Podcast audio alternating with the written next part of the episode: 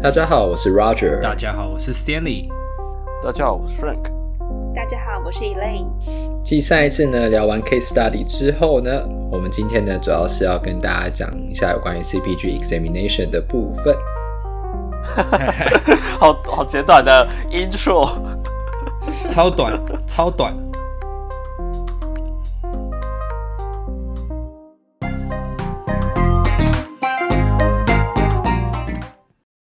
好，所以呢，首先呢，要先跟大家呢呼吁一下呢，就是呃，关于 case study 的部分，如果喜欢的，一定要记得来跟我们留言哦。我们上一次 case study 呢，讨论到了很多呃我们的想法啊，如何呢去做 differential diagnosis 啊，那这一些呢，我们都是希望可以得到听众们的回馈，因为这些真的很重要。但我们也希望呢，你们也会喜欢我们这些内容，所以呢，一定要来给我们留言。来，剩下的人开始拉票。好，我来拉一个，我来拉一下票好了，是因为因为上次我真心觉得说他有把 DPT 的一个特色跟精华点有，你们在你呃，就是我们来讲了很多东西，其实就是 DPT 在学习过程中，尤其是肌肉骨骼系统 differential diagnosis 这一段的精华的 thinking process 表现出来，对，所以你真的想要知道 DPT。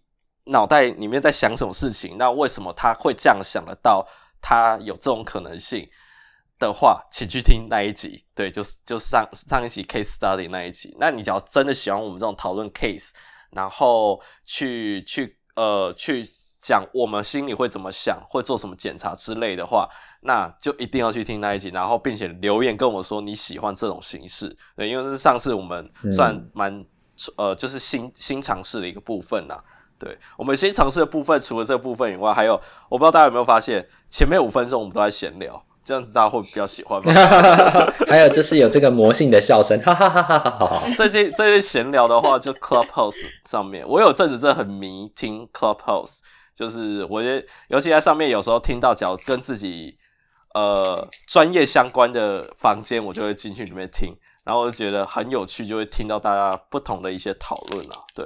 而且我在 IG 上面，你们知道我在 IG 上面有丢个问题说，诶，假如我们开房间，就在 Clubhouse 上面开房间的话，诶，几就全部几乎全部人说 yes，就是会想要加入，想要听。诶，你们会想要开吗？嗯，开吧，当然要开啊。可是问题是我的 iPad 版本太旧，没有办法 update 到 iOS 11。嗯，换 iPhone，啊，所以换 iPhone。这个任务要先交给你们了。Roger，换 iPhone，换 iPad。我等什么时候套 Android 的时候，我再上上加一个 Clubhouse。我我其实其实我们有讨论过一下，到底讲第一次开房间的话，我们要聊什么话题？其实我讲的怪怪的。我有想到说，哎，真的他们都讲开房间啊！哎，大家来就是开房开房，其实都说开房。对，就就是一个 room。然后我想到标题或者一个主题啦，就是台美 DPT 呃，或台美物理治疗附件相关讨论之类的交流讨论。没有啊，你应该要说。我觉得这是我们的特色吧。我们要挂，我们要挂个名啊，挂个 Two Pro，Two Pro PT 相谈室。对对对，座谈会。可是我也不知道来不来，座谈会就没人来。座谈会。不会不会，我觉得应该还是多少人会有人来啦。会，有些人都看标题，一定应该要不知道对啊，看时间吧。对，只要不要挑假期的时候啦，人家假期还是会想要去稍微就是放假充个电这样。很难讲哎，嗯，我们要挑夜深人静、大家寂寞的时候。说不定人家就假期的时候开在开车，然后就开开着东西，然后让我们听我们闲聊。嗯，不行，他在开车哦，他可以听我们闲聊，但他不可以加入，他不可以参与讨论。太危险了，各位开车还是要想。对，边开车边讲话也很危险。嗯，还好啦。我开车的时候，我都叫我旁边的人不要跟我讲话。啊，真的假的？他他有点弱。没有，因为我我会那个，我会一直分心。对，我超级不喜欢开车，而且我也没在开车。可是我开车会希望旁边人要跟我讲话，尤其是开长途的时候。除非我在开高速公路，我都希望旁边有人跟我讲话。对啊，对啊，你不要转头就好了。对啊，我不要看表情就好了。我会分心嘛？对啊。我要全心全意的才把他会怕，他会怕，他开车会怕。哦，好吧。对了，我还会，我还是我小菜菜啦。他好，他这这这就是他为什么一直不想要，他这这是他为什么一直不想要搬来加州的原因。对啊，现在坐公车上班多好，十五分钟就到了，钱多事少，某种程度上我还蛮羡慕的。哦、因为因为其实说实在，我也是不讨，我也是讨厌开车或骑摩托车这种类型，就是他可以用大众运输工具到得了，我都会想要用大众运输工具，或走路到得了的话。嗯不要你，你走路的这个 range 太远，你可以走一个小时、两、欸、个小时，哦，我没办法。Frank Frank 走路是狂魔式的走路，不要不要挑战他。对，我都很就是半小时 走路半小时内，我都觉得哦，这距离很近啊。对，我都很怕他哪一天真的从他之前那时候在还在那个 UIUC 的时候，很怕哪一天从香槟走上来，你知道吗？我觉得不可能。香槟走上来是走多久啊？那 要走几天几夜哦。好了，不要。好，那闲聊的部分就到这了，对不对？没错。那接下来就进入我们今天的主题 CPG examination 的部分。那一开始呢，就由呃我跟 Frank 来带领大家呢讨论 outcome measure 的部分。是我先开始吧，对不对，Frank？对，你们自己。好好。那哦，因为我们没有做 note 啦，对，我觉得我们下次可以学你们做一下 note。嗯，对啊，我们 free flow 就好了，因为重点的概念都差不多嘛。好，那在 examination outcome measure 的部分呢，二零零八年呢，这边是建议呢使用一个叫做 NDI，还有一个呢叫做 PSFS 这两个量表可以来做 outcome measure。那 NDI 的话，算是最最普遍用的，所有 PT 几乎都在用的就是 NDI 哦。那它这是 Neck Disability 呃 Index 这样，那它里面呢大概就是十个题目，每一个题目最多五分，那满分呢就是五十分。那在临床上的话，它的 MCID 呢是五分，也就是说，病人如果在这个量表里面有进步五分的话，那就表示说呢，他在功能上或疼痛上呢都是有一定程度的进步，是有临床意义的。那 PSFS 的话呢，它这个是呃 Patient Specific Functional 呃 Scale，那它其实呢是让病人呢去选出三个他觉得受限最多呃的 Mobility，比如说他可能觉得我做三十分钟呃。很困难，那你就会请他说，你目前如果做三十分钟的话，零到十分，你可以做到几分？那它和 VAS Pain Scale 比较不一样的是说，它是反过来的，也就是说呢，它的做三十分钟，如果给你十分，那表示说他可以做三十分钟没有问题。那如果他只能做十五分钟，那他就会给你五分。那他如果呢，他一做下去他就不行，那他可能就会给你零分。那这个是 PSFS 呢比较特别的地方哦。那我觉得在 NDI 和 PSFS 里面呢，PSFS 其实某个层面会更可以表现，就是说病人他最想要进步的是哪一些功能，那跟病人也比较相关，因为不是说每一个病人来，他可能都会跟你说，呃，我今天抬重物会痛，有些人他可能是说我今天想要拿柜子上面的东西会痛，有些人可能会是说，我觉得我打电脑呢两个小时之后开始会痛，那每一个人因为他自己来这边，他的组数和他希望能够进步的功能不一样。那这时候呢，N 呃 PSFS 可能就会比其他呃量表呢来的还要实在。那你也可以知道说，应该要针对哪一些地方呢去帮病人做加强。那为什么要做 Outcome Measure？其实和之前我们其他 CPG 讲的都一样，就是呢用来评估，然后呢你可以知道病人的 baseline。那同时呢，可以从 NDI 或者主要是 NDI 啦，它可以评估病人的预后。那这边提到还有一个就是你可能可以用来诊断哦。那但是诊断的部分呢，我是觉得呃，其实影响对我们介入来讲，并没有影响太大。那在二零零七年的研究里面呢，目前还是建议呢继续使用 NDI。那除此之外呢，也有建议说可以使用 SF 三十六，但我觉得我们临床上比较没有在用。那另外一个呢，只是使用就是 VAS，也就是疼痛的量表这样。那在疼痛量表这边呢，我们都知道说，如果今天病人有一分的改变，那它是有临床意义的。那在别的研究里面有显示，当 VAS 有两分的改变，它其实代表的是功能性的进步，那所以在 PSFS 呢，有时候它它 PSFS 是请你列三个项目嘛，那有时候我可能会问病人会问到四个五个，那我就会把每一个都当做够，而不是把一整体的 PSFS 当做够。那我在设那个够的时候，我就会希望病人至少在疼痛的程度上可以减少到两分，至少临床上的设计会是我会是这样的设计了。那所以在二零一七年的 recommendation 呢，呃，recommendation A，那就表示说呢，证据等级不错，那就是一定要做 outcome measure。然后呢，在做 outcome measure 的同时呢，会知道病人的 baseline。然后呢，如果病人的 NDI 很高的话，那你就可以考虑病人可能会有一些 psychosocial。呃，或者是 behavior 的 factor 在里面。那这边的话，Frank 有没有什么要帮我们补充的呢？呃，我觉得 Roger 讲的非常好。我在补充一下说，呃，PSFS 的话，呃，其实这两个研究上来讲也都非常常用啦。那那嗯，NDI 的话，中文叫做颈部失能量表，那大家可以去把去 Google 一下，应该是找到中文版的东西。那 PSFS 的话，呃，我。我在讲是他，因为我觉得刚才听众可能会不太能够理解他的评分方式。他评分方式零分代表他是让病人自选，你觉得因为脖子痛或其他部位痛，反正就是它什么地方痛都可以用的一个、嗯、一个评估的一个方式。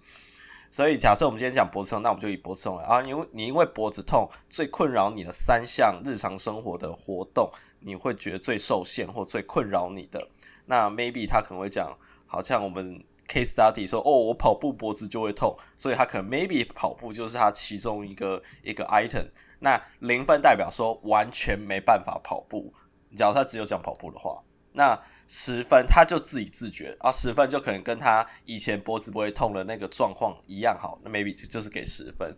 所以有时候那个问法有时候会我会说哦，请你自己给自己打分数。我会说哦，对，零零分，呃，你表现的很好是一百分嘛，对不对？所以。你其实也可以问零到一百，反正这个你只要在临床上使用，你不是在做研究的话，其实是没差哦。一百分，大家脑袋想一百分就知道我考试考一百分，所以就代表他状况是很好的，他就比较有办法 relate 到说越低分其实是越差的意思。对，嗯、所以这这问法要稍微注意一下，避免那个避免你问反了，然后你还觉得明明有进步，为什么分数反而越来越高？因为他，他对要要解释好，对这个要解释好。那 CPG 这里，我觉得有有个地方，我觉得写的还不错了。这个也是二零一七年 update 的一个地方。它虽然那个 evidence level 只有五，但是它因为我觉得它里面问呃在问 pain 的时候要问什么东西，再跟大家提醒一下 pain intensity，然后 qualities qualities of pain，就是说它的 pain 是什么类型的 pain，然后 distribution，你可以要用那个小人图让它画。然后还有时间，就是说，哦，是早上，呃，是休息的时候比较痛，还是要在活动的时候比较痛？那整天下来是早上、下午、晚上，就是时间性上面的我的的状况。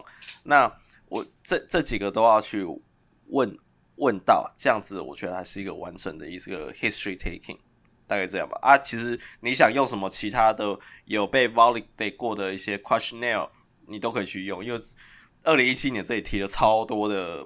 问卷或一些 scale score，那我是觉得啊，就 NDI 嘛，反正十题而已，对，就就很够用了。因为其他我都觉得他是因为要做研究，或者是他有些特殊目的，他要用那个问卷。对啊，我是觉得临床上就 NDI 就可以了啦。嗯嗯，啊，顺便再再讲一下，就是说这些量表还有一个好处，因为有时候病人。他真的不太会描述疼痛，或者是说他对疼痛改变的变化感受不是那么深。他可能来了六个礼拜，他还是说，我觉得没有好很多，没差太多，好了一点，但没好很多。可是当你请他填量表的时候，当他的量表的进步已经达到一个程度的时候，你就会知道说他其实还是有进步的。那这是另外一个方式，可以知道说哦，你还是有在帮助病人的。嗯，这是量表的另外一个好处。但是哦，好，对 Roger 讲到说，代表说你做的东西其实对他来讲是有帮助、有进步的。那这时候这是有两个，那为什么他还是觉得他没进步呢？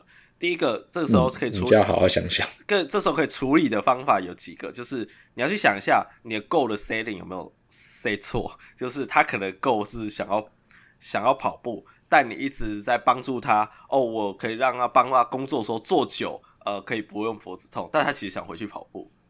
就这，这是一个举例，这是一个举例，对。所以第二个是，他是 psychosocial 的问题，就是他是没错心心理层面方面的问题，你可能要引导他带带领他看看着这几个量表，你看你都是有进步，去去扭转它或去 reverse 它的一些概念，这这是这是另外一个原因。所以就是当你发现他没进步，但是填那个什么问卷，其实他是有进步的，那处理方法就这两种，看你是哪一种状况。阿角两个都没进步的话，你就真的知道，嗯，好像真的没有。你做的治疗可能有点错，呃，方向错误，那你可能就要去找有没有其他可能性造成他脖子痛。对，大概是这个样子。没错。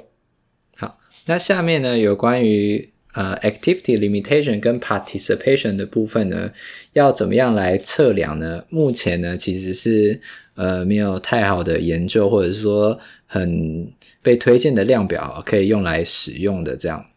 那所以有关于这一块呢，目前的 recommendation 呢是 F，所以呢，他是说呢，在这里的话，你可能就是呃问一下说，病人在做哪一些功能的时候，有没有哪一些疼痛的改变，而不是说有单纯一个量表，然后现在就可以确定说病人的 activity limitation 或 participation 有没有进步。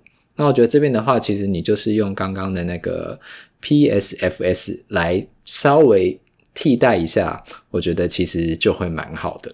那个这 activity 的话，它我自己的感觉啦，就是嗯呃，大家可以去想一下，他假如说对用 PSFS 是一个方式，比如说跑步，我再继续用跑步这样举例好了。他跑步会脖子痛，那你可这里的这也说 easily reproducible，就是说你可以让他重现这个动作，呃，重现他的症状的 limitation 的话，就可以使用。那个谁在吃 chips？我在翻冰箱，要帮忙煮饭啊，吃饭时间啊。好，然后反正我意思是说，呃，running 的时候，假设说原本跑十分钟，他脖子就开始痛，那你你可能治疗过一阵子，你可能再把它丢上去跑步机，那可能就诶有进步了，那可能就可以进步到二十分钟，那它就是一个一个很好的一个 outcome measure。但是目前就是没有一个 stand standardized 的一个。一个测试的一个方式，对，这是我看这段的感觉啦。嗯，好，所以呢，接下来后面的话是 diagnosis 跟呃 classification 的。那在二零零八年的部分呢，他们把它分成了 neck pain，呃，分成了四个部分。第一个呢是呃 neck pain with mobility deficit，那第二个呢则是 neck pain with movement coordination impairment。第三个部分呢是 neck pain with headache。第四个部分呢，则是 neck pain with radi radiating pain，还会是这四个部分。那它的 criteria 的话呢，都在二零零八年的 recommendation 里面哦。那我先讲一下，就是二零一七年的 update。那第一个部分呢，其实就是 MDT 哦。那 MDT 这个呢，大家可能直接讲 MDT，大家没什么印象。那我们就回到 low back pain。low back pain 呢，之前我们有提到，呃，病人有一些会有。Directional preference 就是有些人比较喜欢 flexion，有些人喜欢比较 extension。那根据研究来讲呢，多数的 low back pain 喜欢的是 extension。那那个就是 MDT。那 MDT 在 cervical 的部分呢，目前的研究呢还不够。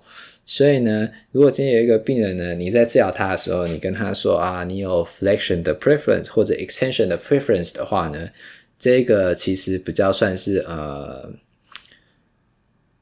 算是不算 evidence based 的治疗啦，但是还是在临床专家意见上来讲呢，多数的病人对于就是 cervical retraction 还有 cervical extension 的 response 呢，会比 cervical flexion 来得好。那接下来呢，下面的部分，则是提到说，就是对于一些比较呃算是慢性痛的病人呢，他们在这边呢，把它分成三类哦。那他是把它分成有一些是 adaptive coper。啊，有一些呢是 interpersonal distress，那有一些呢是 dysfunctional。那这个分类不重要，比较重要的是说，他针对这一些人，他做的治疗呢，他是做 behavioral oriented physical therapy，也就是说，他除了在做物理治疗之外呢，他其实呢也是试着在改变病人对于疼痛的想法，然后试着呢要从心理的层面呢去帮助病人哦。那他最后这个研究的结果呢是发现说，如果今天呢我们在治疗的过程之中呢，同时加入了呃就是 behavioral 的 rehabilitation 的话呢，或者是 intervention 的话。病人呢，他们最后出来的效果都是会比较好的。我觉得就更可能跟我们之前之前上一季讲的 chronic pain 的那些 CBT 类似差不多吧，CBT 之类的吗、嗯、？CBT 啊，对啊，比如说那个 cognitive 对啊，cognitive behavioral intervention 啊，CFT，嗯哼，就是说不是只是说哦你是 physical 的问，就是 physiological 这样，你可能还有就是 psychological 的问题，嗯。那我觉得这边对于我们治疗师比较重要的概念，就是说，在胃教病人是很重要的。这个我们之前其实都有讲过。那在于脖子痛的病人，胃教会更重要，因为你会发现一个人他有 stress 的时候，他多数表现出来的症状其实会是在头啊、脖子啊、喉咙啊，可能再严重一点到肩膀啊或胸口。那但是你不会说他很很 stress，所以我的脚特别痛。你比较很少会是这样子的 presentation，嗯，这是为什么？其实脖子痛的人，你反而会除了就是运动这一块，你可能 education 的部分也会加强一下。那接下来下一个部分是说有关于 whiplash 的病人呢，呃，我们虽然在分类的时候呢，我们把病人分成 neck pain with mobility，然后呢 neck pain with coordination，coordination 这一块讲的就是 whiplash，虽然我们会这样分。但不代表呢，病人他就是说他是一类，他就是一类；他是二类，他就是二类。不是，有时候呢，他可能是混在一起的。所以这篇的研究呢，就是要告诉大家说，有 whiplash 的病人呢，不应该只把它当做是 whiplash 的病人来治疗，你要同时呢，把它当做呢是其他类型的 neck pain 一起在治疗。也就是说呢，分类其实只是大概让我们知道说治疗的方向。但是病人他可能同时有好几种种类，那就看我们最后检查的结果是怎么样，然后呢再决定要怎么治疗。就是说，这里的 CPG 有讲到说，这些 category 就这四个分类，不是说它一定是第一种、第二种、第三、第四种，就跟我们之前上一季讲 low back pain 一样的意思。它这里的意思是说，你它分类完之后，你先把它 assign 到一个目前呃比较适合 best fit。的一个 category 去做治疗，但它一定是 mix 其他的部分。那只是说它目前最像哪一种类型，就当然是以专攻这个类型的的治疗方式下去做治疗。那等到这个类类型的问题，就是说 mobility deficits 的问题解决之后，它 maybe 还有其他的问题的时候，你你就会开始它的症状或者 presentation 变化变的时候，它可能会从一类变成。Maybe 三类或二类，我不知道，反正就是它它的类型是随时都有可能变的。那因为是可能解决其他问题，它其他 presentation 就会变得比较 dominate。那你就是这时候就要改变你的治疗方式，大概是这个意思。嗯，嗯就举举个实例啦，比如说今天病人他可能他 cervical mobility 有问题，你侧椎 mobility 有问题，但是呢他有 headache。对对对。那这时候如果他给你的主诉是说，我觉得我是。你知道我开车的时候要转头转不过去，这个很困扰我。那你可能就会先加强他的 mobility，嗯哼，对不对？对。那如果今天他是说我是我的头痛痛到我没有办法工作，那你可能就会先治他的头，先想办法治他的头痛，嗯，然后呢才考虑增加，再考虑增加整体 mobility 的问题。对对对，对。大概思路会是这个样子。嗯、对，好，好。那所以在二零一七年的 recommendation 呢，这个是 level C。那也就是说，证据等级没有那么强哦。那他还是把这个 neck pain 呢分成四类，那还是跟我们刚刚讲的一样。这四类呢，只是稍微让你知道说我应该什么样哪一类的病人用什么样的治疗，或现在病人主要的问题是哪一类，那我现在首先用什么治疗？嗯，那完了我就继续讲好。那在就是 treatment 这边的话呢，treatment based 的 clinical prediction rule 的话呢。因为目前有关于 prediction rule，它的研究的证据等级还没有那么高，所以呢，在这边的话呢，呃，目前在二零零八年有提出来的，它有提到一些 clinical prediction rule，包含就是什么时候呢要用 cervical 的 manipulation，然后还有 for 呃 thoracic 的 manipulation，还有呢就是 cervical spine 的 traction。好，这我讲一下我的想法哦，这有 shout out to Wendy 子娟老师，Wendy。对。那个那个 reference 二一一哦，他就是 紫娟老师之前学生的 starting。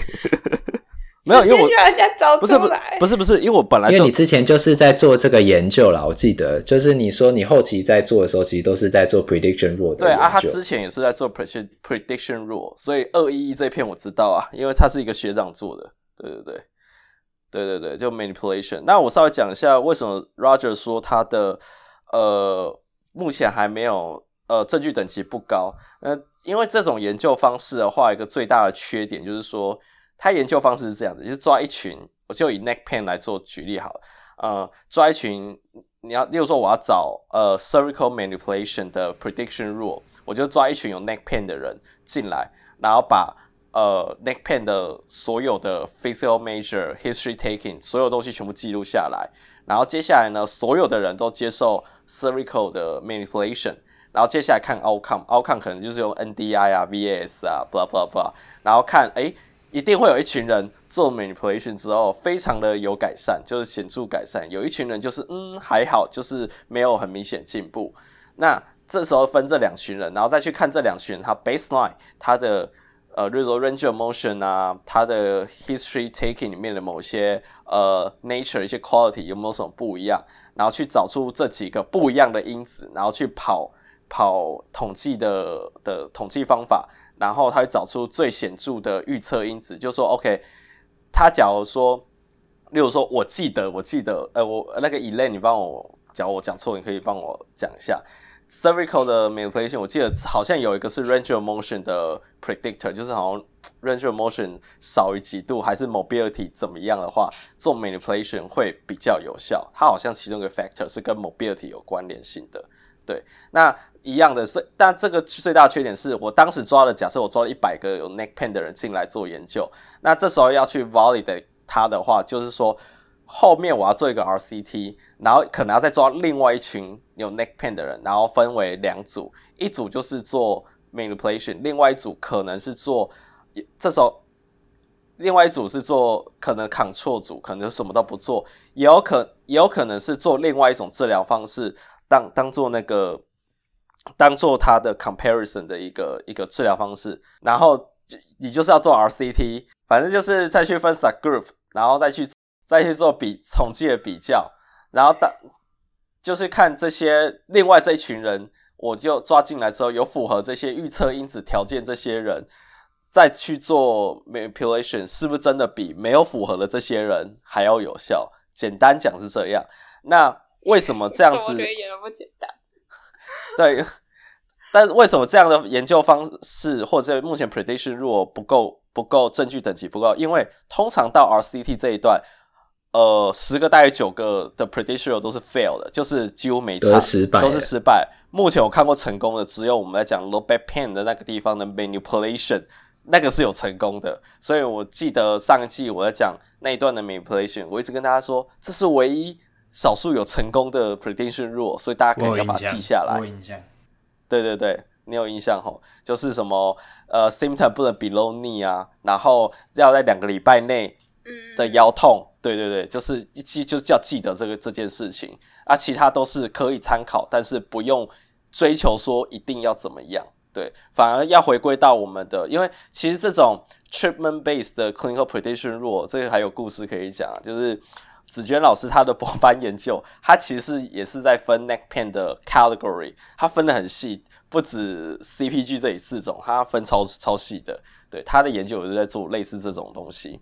对，所以这这我忽然觉得这应该这个部分应该要请子娟老师来讲，因为他这个他这段真的他很厉害。对，我跟他讨论，好，我们之后就要邀请子娟老师了。访问再说了，再就再说了。但是但是我。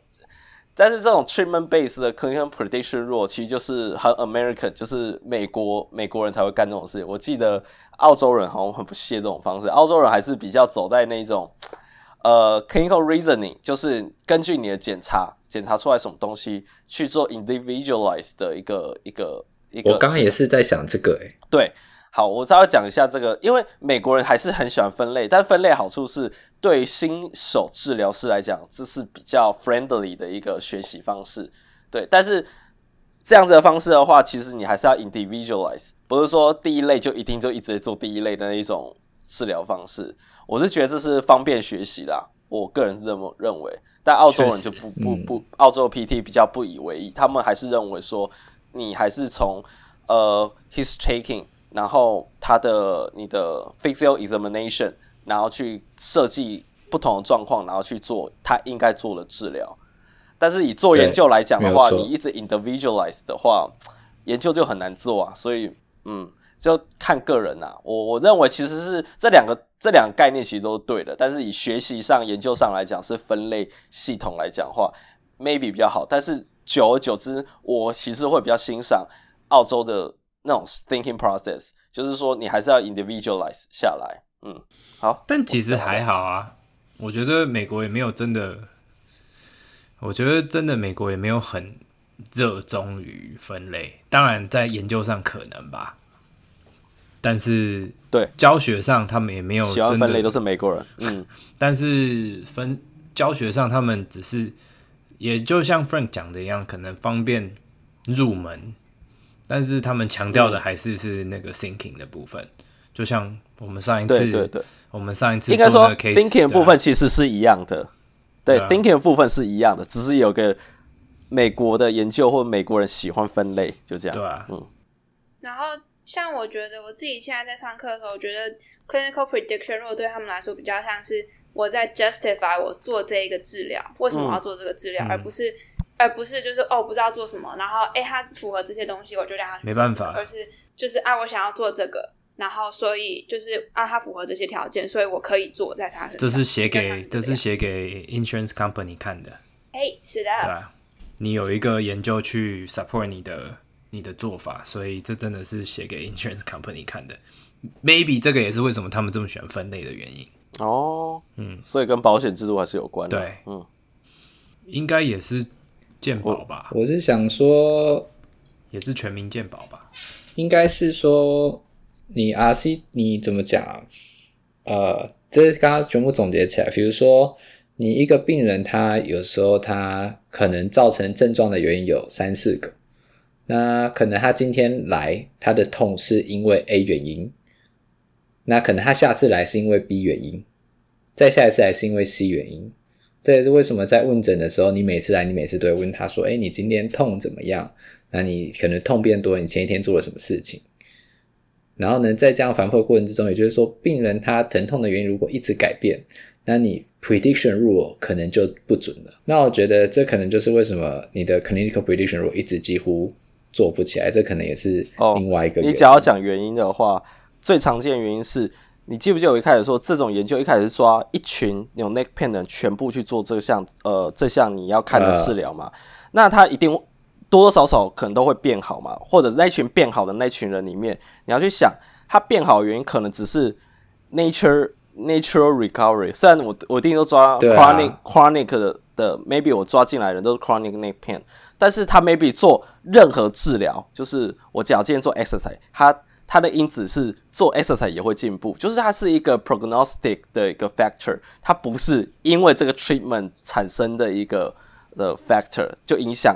不是不是 treatment 去影响到了因子，它只是一个它只要正常愈后它会变好的一个预测因子而已。你只要做正确治疗，就产生预测。我懂你意思。嗯，那接下来的话呢，呃，我们就要来讨论一下有关于在临床上呢，我们治疗病人的或者是评估病人的一个过程哦。那这个过程其实和之前。呃，low back pain 讲的都是差不多的。第一步呢，就是要去做呃 screening，medical screening。那第二步呢，就是呢要去帮病人做分类。那这是大概的分类，而不是说呢，你今天分类到 A 你就做 A 治疗，分类到 B 就只做 B 治疗。那可能病人同时有 A 有 B 啊，病人可能呢也是同时有 B 或 C，是一种复合式的的这一种分类。那当你分类完了之后呢，接下来你就是要决定第三个部分，就是决定病人他目前呢是属于在急性呢、亚急性呢，还是在慢性哦。那决定好了之后呢，第四个部分呢，我们就会去做介入。那我先大概讲一下呢，screening 的部分，还有呢就是后面分类的部分。那 screening 的部分呢，其实就是像我们上一次讲的，呃，那你们要我们要先在问病史的过程之中呢，去询问一下病人是不是有哪一些 red flag 啊，然后呢，病人如果有 trauma 的话呢，那病人是不是有符合就是 CCR 呢，或者是 Nexus 的 criteria 需要呢去照 imaging？那在脖子的话呢，再提醒一遍了。目前会建议要照的呢是 CT 而不是 X-ray。如果病人有 trauma 的话，记得要照 CT 而不是照 X-ray。那病人如果有 myelopathy 的话呢，就要记得照 MRI。那如果呢病人没有 red flag，那也没有 trauma，那他呢可能就是 idiopathic 的 neck pain 的话呢，那接下来呢我们可能就可以进入评估。那评估的部分呢，评估完了之后呢，我们就会把它分成就是 neck pain with mobility deficit。然后呢，或者是 neck pain with movement coordination impairment，在这边呢，movement coordination impairment 呢，就是直接指的就是 whiplash 的病人这样。那在第三个类呢，它就是 neck pain with headache，那有时候这种呢，它就叫做 cervicogenic headache。那最后一种呢，就是 neck pain with radiating pain 或者 radiculopathy。那等一下在检查的部分呢，我们会请 Stan 还有 Elen 帮我们。讲到比较细节的部分了，那在这里的分类呢，我比较想要跟大家分享一下，就是说有关于 whiplash 的病人呢，他们除了就是会有脖子痛的症状之外，他们有时候呢可能会有一些就是脑干的相关的症状，比如说呢 dizziness、nausea、headache，或者呢他会有 concentration 或呃 memory difficulty。那他除了可能是呃脑干的症状呢，那他可能呢是也有可能是 concussion 的症状，那也有可能呢是 instability 的问题。所以 whiplash 的病人呢，他要考虑的层面会比较多一点。所以有时候 whiplash 的病人呢，他有时候会和 cervicalgenic 的病人他会是混成一类的。那也就是说呢，可能 whiplash 的病人他有疼痛，他有头痛。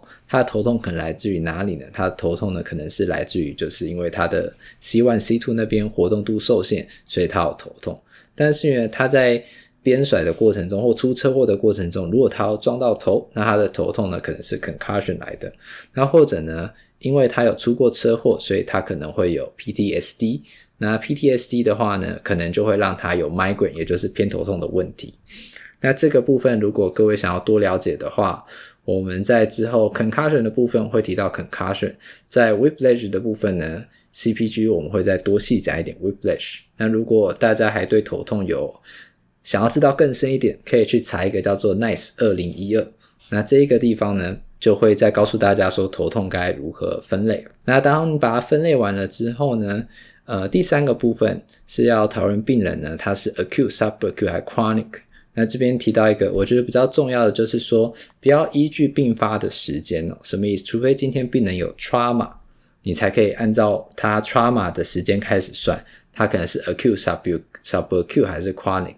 Otherwise 的话呢，如果今天病人他是属于慢性的，也就是说呢，他的 neck pain 呢是时好时坏的，那你就应该要以他。呃，疼痛的程度，还有呢，对于运动的反应来决定说他现在是在哪一个 stage。我我稍微讲，我快速讲一下四个分类啊，就是刚刚 Roger 讲了 whiplash，就是可能会比较特别一点的症状，就是 dizziness、nausea 这些症状，最后大家可能要注意。那讲第一类是 mobility deficits 的话，它它这有 neck 呃，这有讲到几个特色啊，就是呃 neck 的 range of motion 会 limit 会有 limitation。那而且呢，呃，会你假如说你去做它 limited 的那个 neck 的 range of motion 会 reproduce 它的 symptom，那这个就是蛮蛮显而易见，它就是 mobility 的 deficit。那这里其实有讲到那个它有可能会 refer 到 shoulder 或 upper extremity 的疼痛，其实 whiplash 这也是有。所以不管怎么样，就是大家以后就前面我们有讲过 shoulder pain，假如它是呃。大范围就是范围比较大，它不是某个点的话，你都要可能要去怀疑它可可能是 cervical 那边来的问题。那呃 cervicogenic headache 话，这有个特色哦，就是它是 unilateral neck pain，就记得就很多人就是觉得呃，就是这是 cervicalgenic headache 的一个特色啦，就是它它是单边的头痛，对，它不会，它比较少会是因为双边，对，然后。呃，最后一个是 radiating pain，就 radiculopathy。那大家就知道可能会有一些 upper extremity 一些 dermatome 的一些呃麻或者 mild tone 的 muscle weakness，大概是这个样子。好，这是你在 history taking 的时候可能会问得到的东西，你就可以开始初步开始想说它是哪一种类型。然后接下来就是借由理学检查去再更确认说我的 hypothesis 是不是对的。嗯，还有 cervicalgenic 那边的话，呃 cervicalgenic headache 那边的话呢，它其实 cervicalgenic 它是有一个 pattern，就是说它痛的方式呢，大概会是从呃头的后面，就是 suboccipital 那一块，然后呢往前痛，痛到呢就是 temporal 的这一块，然后呢可能到就是 forehead。那他们这种，它就是说会像那个羊的角一样，是一个 horn shaped，然后或者是 horn like 的这一种 pain 的 pattern。好，那今天有关于 examination 的部分呢，我们先讲到这里。那我们之后呢，也会在我们的粉丝页上面呢贴下 CPG 呃给大家的分类表格。不过还是要再次强调，不是说病人呢分到哪一类，我们就只做哪一类的治疗。他们永远可能是好几类型的病人，然后同时发生在好好好几种类型的 neck pain 的问题，然后同时发生在同一个病人身上。那我们就是要借由不断的去询问病人的病史，然后呢，可能有时候会需要重复的去做一些 examination，然后呢，来确保我们治疗的效果可以最好。然后我想我们今天的讨论就到这里，谢谢大家，See ya，拜拜拜，再见喽，拜拜。如果喜欢我们的 podcast，欢迎到 Apple Podcast、Google Podcast、Spotify 和 YouTube 上订阅。也可以到 Facebook 和 Instagram 上追踪突破物理治疗。今天我们的节目就到这，我们是突破 PT，我们下次见。